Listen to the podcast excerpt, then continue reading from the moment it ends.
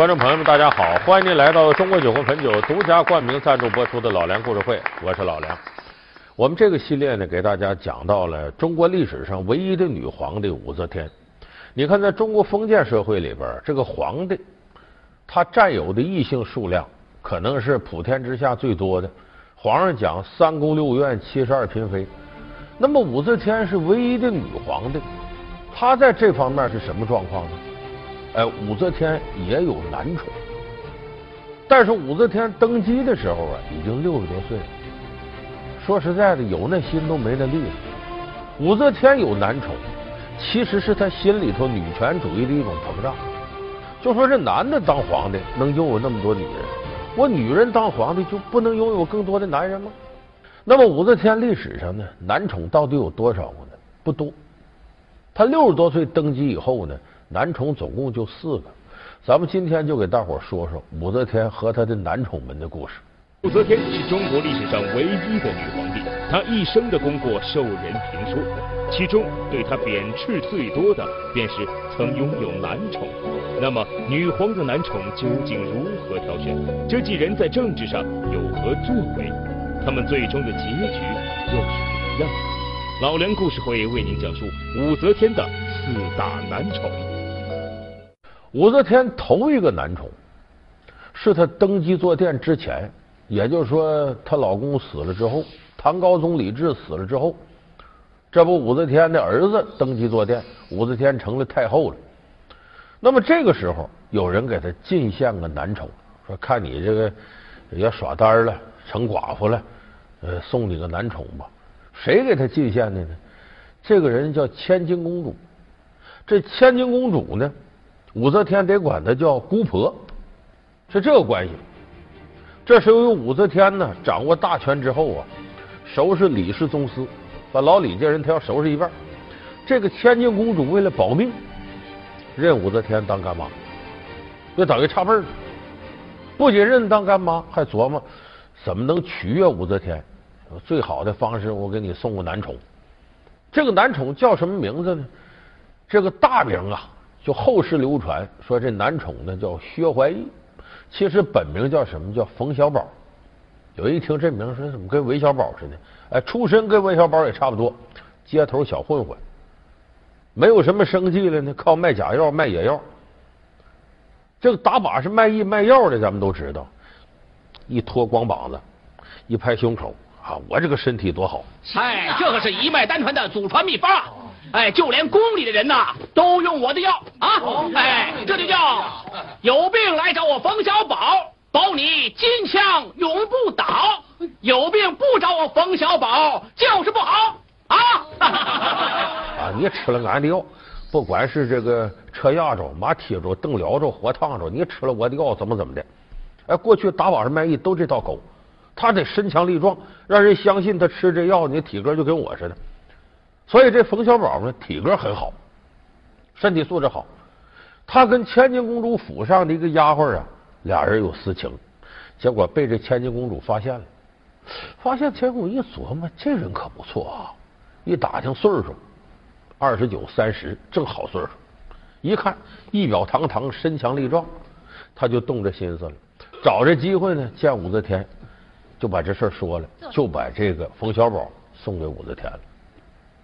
武则天一看这个男宠子挺喜欢，可是喜欢归喜欢，他当时贵为太后啊，你随便让这么一个卖野药的男的进进出出宫里边，这玩意儿好说不好听啊。所以武则天琢磨，我得给他包装，先给他改名。那你叫冯小宝，一听这名字就就就太次，下等人，我给你改。你叫什么名字？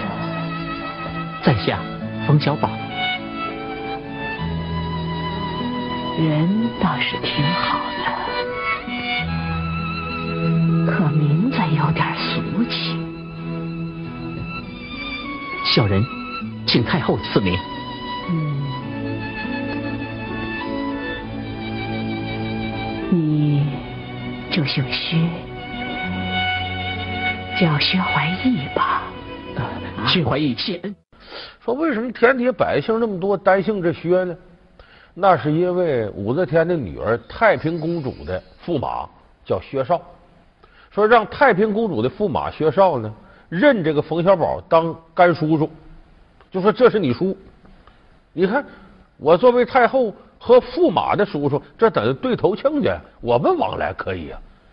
就这么着，这冯小宝就成了太平公主的丈夫的叔叔了，改名叫薛怀义。光这样还不行，你没有身份。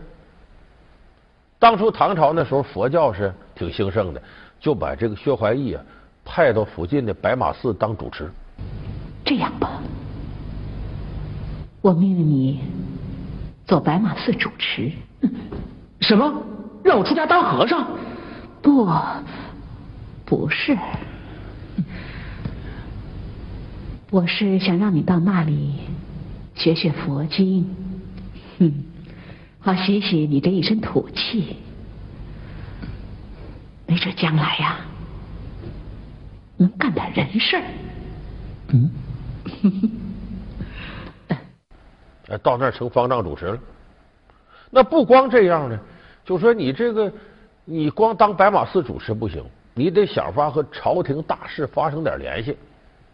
这样的话呢，武则天跟他往来就名正言顺了。要他干嘛呢？咱们都知道武则天呢要登基坐殿，她想当女皇帝。可是中国历史上没有女皇帝，她非得给自己登基坐殿找理论根据。找什么根据呢？这不薛怀义去当白马寺主持了吗？而当年武则天呢，曾经在感业寺出家为尼，有这么段经历。武则天决定从佛教里边找根据，弘扬佛法。然后让薛怀义，你领着这些有道高僧给我找，在佛经里能不能找到女人当皇帝的根据？功夫不负苦心人，浩如烟海的经历论三藏里边，这薛怀义带着人找来找去，找着根据。佛经里呢，有一个不太起眼的一篇叫《大云经》。《大云经》全称为《大方等无想大云经》。里面记载天女净光的故事。佛告净光天女言：天女化成菩萨，给予女身当亡国土。是吗？那么说，女人可以做皇帝了？是的，不但能做皇帝，还能化为菩萨。这个女人真了不起呀，啊！你看这故事跟武则天的经历很像。呃，出家为尼，当了皇后啊，是修行成菩萨，菩萨转世成为女王，女王再生修成佛。这个经历跟武则天不谋而合。武则天说好，就给我宣传这个。可是《大云经》在这个经书里头呢，你一比照呢，你说跟那些《阿含经》《楞严经》这些都不能比地位。老百姓也不知道，说好，单出一本书给我解释《大云经》。所以薛怀义领着一群有文化的和尚。就出了一本书，叫《大云经书》。这书什么意思呢？咱们有的朋友学语文知道，说十三经注疏，注疏概念就是注解、解释、阐发它这里头理论。《大云经书》就是阐发《大云经》的这么一本书籍。所以当时这个昭告天下呢，等于给武则天登基坐殿确立了佛教的理论根据。所以在公元六百九十五年，武则天登基坐殿，国号大周，中国历史上第一个女皇帝诞生了。可以说，薛怀义呢给武则天登基呢找理论根据立了大功。接下来第二件功劳是呢，武则天委托他建明堂。怀义呀，有的时候该咽的气还得咽下去才行啊，不然你就永远成不了气候。永远叫人看不起。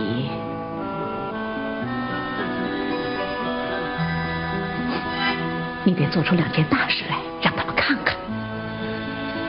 先皇让我做什么？嗯，你不是会盖房子吗？嗯。你就去为我建一座大明堂吧。古往今来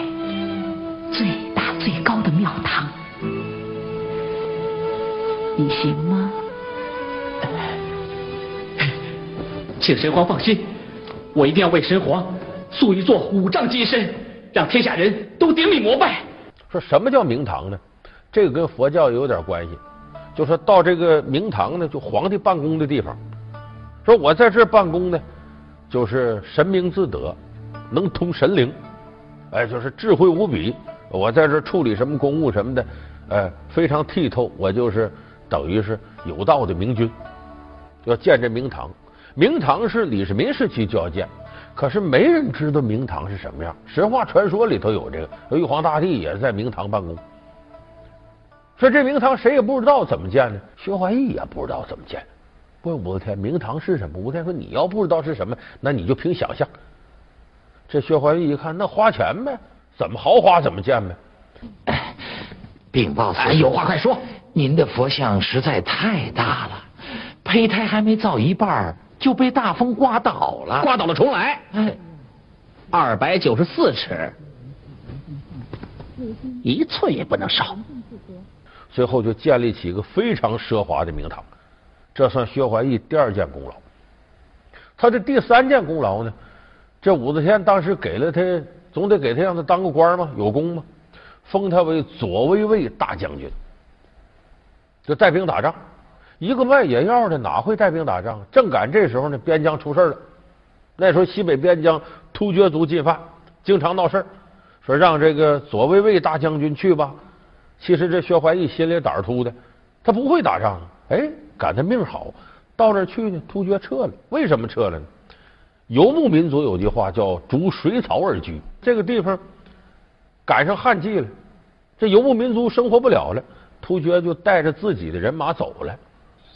所以他也过去了，人家也撤了，把这失地就收复了。那说你也没打仗啊，这薛怀义能吹。说这突厥呀，多老远听说我左卫卫大将军的威名，吓跑了。你看这瞎猫碰上死耗子了。这回来，这武则天又是好一顿封赏。结果隔了年呢，突厥又打过来了。这你不还得他去吗？他去了，这个人要是走上运气，你没法说。赶到这时候，突厥又带人撤了，两次一仗没打，最后弄了一堆战功。所以说再来怎么办呢？没有再来了。为啥呢？这薛怀义出事了。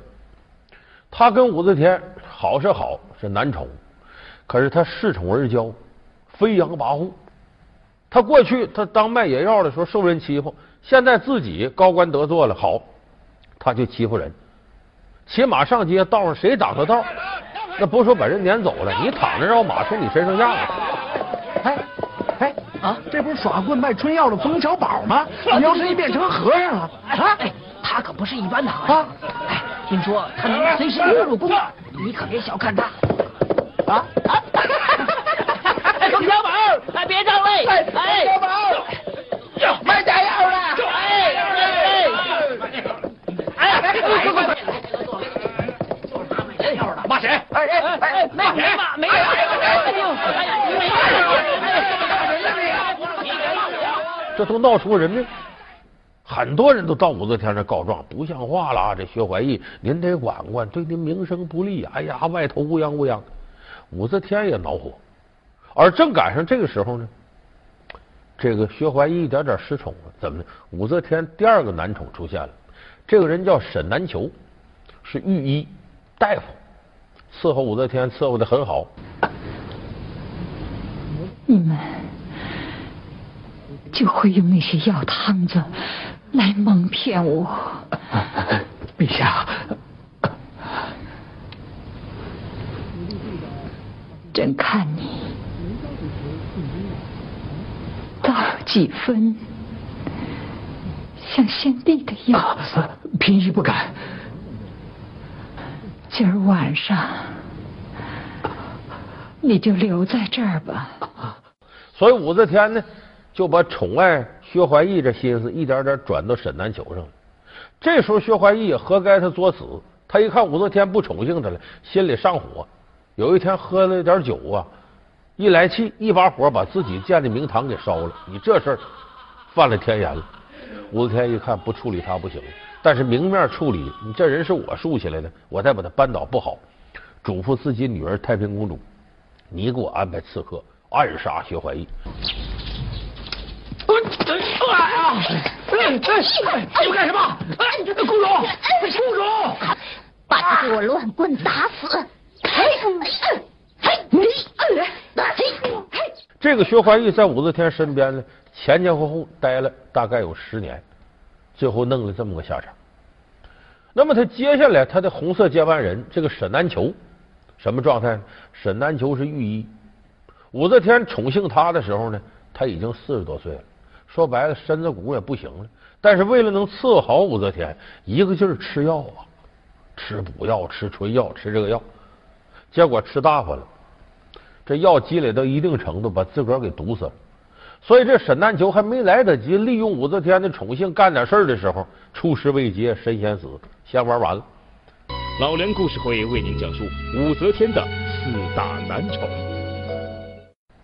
老梁故事会是由中国酒魂汾酒独家冠名播出。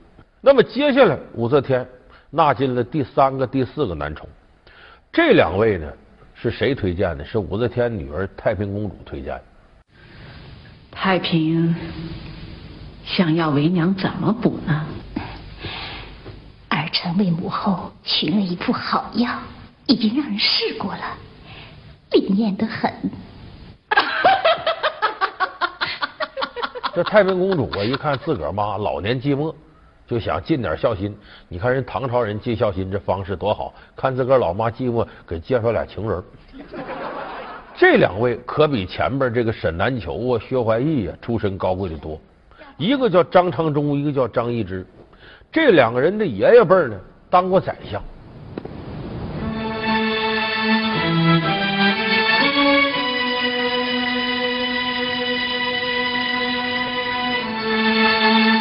今年多大了？在下一年满十七了。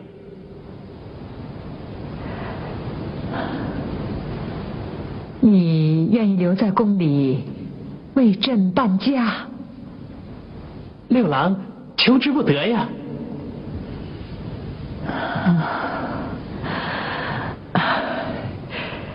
看着就像画上的一样。所以这张昌中呢，识文断字，很有文化。他进了宫以后，你又推荐自己同父异母的哥哥张易之进来。张易之不仅有文化，通五音，调六律。搁现在说这歌唱的好，是个小歌星，而且能作词作曲，弹琴弹的也好。这两位当时呢，二十多岁。武则天多大岁数了？武则天已经七十三了。就唐朝那会儿，人平均寿命不过五十。你说你七十三，这是高寿。到这岁数了，武则天有点老糊涂了。所以见着这哥俩年轻貌美的，很是喜欢。一高兴呢，再加上精力不济。很多朝政事儿他就不闻不问了，不仅不闻不问了，把朝政事儿呢，索性就交给二张，你离我近吧，张昌宗、张易之，你们哥俩处理吧。还给了这哥俩名分，比方说封张昌宗为光禄大夫，就是初一十五的，你也跟着这些朝臣上朝，哎，你也主持朝政大事。可这一来，他出了问题了。为啥？这两位有野心。你想一想，武则天天天就跟他哥俩待一块儿。剩下这些大臣想要面见天后禀报点事儿很困难，所以很多人就得通过张昌宗、张易之，通过他俩的关系来觐见武则天。所以这哥俩呢，把持着这个特殊的权力，一下子在整个的朝廷里边铺开了自个儿的势力。但是这就是我前面说那个问题，他本身呢没有那么大的政治度量和处理能力。一旦给他放到这位置上，你看着位高权重，不仅不是帮他，反而是害他。结果这哥俩呢，一掌握重权之后呢，本来应该结交朝里的大臣各方势力，可他俩飞扬跋扈，忘乎所以。张昌宗、张易之，你们知罪吗？你是什么人？大胆！本官是当朝的宰相，有什么话？你就快问吧，我们还要回去侍候皇上。回去？哼！本官问你，霸占农田、收受贿赂、擅自封官这样的事，到底有没有？有，这又如何？那是皇上恩准的。来人啊！在。把张昌宗、张易之给我押起来。是。哎，你们敢？你们敢？你们敢？皇上谕旨大赦天下，召张昌宗、张易之进宫候驾。所以这张昌宗、张易之这哥俩，权倾朝野，得罪了一大片，最后也做到头了。到公元七百零五年呢，宰相张献之带着太子和御林军杀进宫里，逼着武则天把皇位让给李显，然后把张昌宗、张易之哥俩给处死。谁在叛乱？回陛下，是张昌宗和张易之发动叛乱，臣等奉太子之命，亦将其诛杀。陛下，愿陛下将大位让给太子，以顺应天意民心呢。张柬之，朕刚刚让你做了宰相，你就来逼朕让位？让位诏书，臣已代陛下拟好了，请陛下画敕就是了。请陛下画敕。